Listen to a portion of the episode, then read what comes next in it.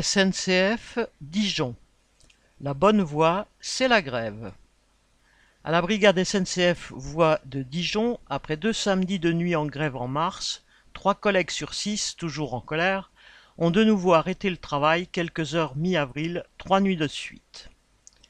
De peur que cela continue et que les chantiers ne se fassent pas, les chefs ont alors demandé à l'entreprise privée dijonnaise DVF de venir en renfort pour les nuits suivantes.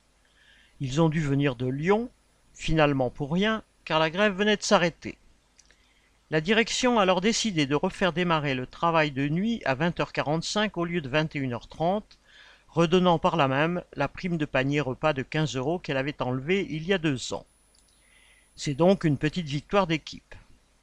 Et fin avril, une autre équipe voit de, du Dijonais, qui demandait elle aussi depuis des mois la prime de panier de 15 euros sur les semaines de nuit, se l'est vue accorder. Toute leur équipe s'était mise en grève, plantant trois chantiers avec leurs engins et deux entreprises privées.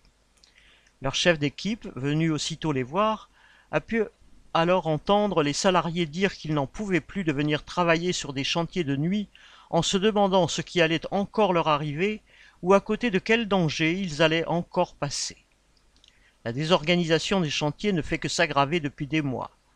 Alors qu'on voit venir la privatisation à grands pas dans les services, tout se délite et la direction est dépassée.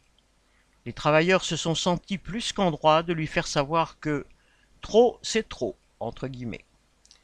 Si au début la grève a démarré sans qu'il y ait eu une entente entre les équipes, le climat a maintenant changé. Tout le monde se rend compte que les problèmes sont partout les mêmes. Et puis, il est tellement inhabituel de faire grève que chacun s'en faisait une montagne. Mais quand le chef a dit que la prime de 15 euros ne serait peut-être pas pérenne, les grévistes ont répondu que la grève, elle, le serait. Correspondant Hello.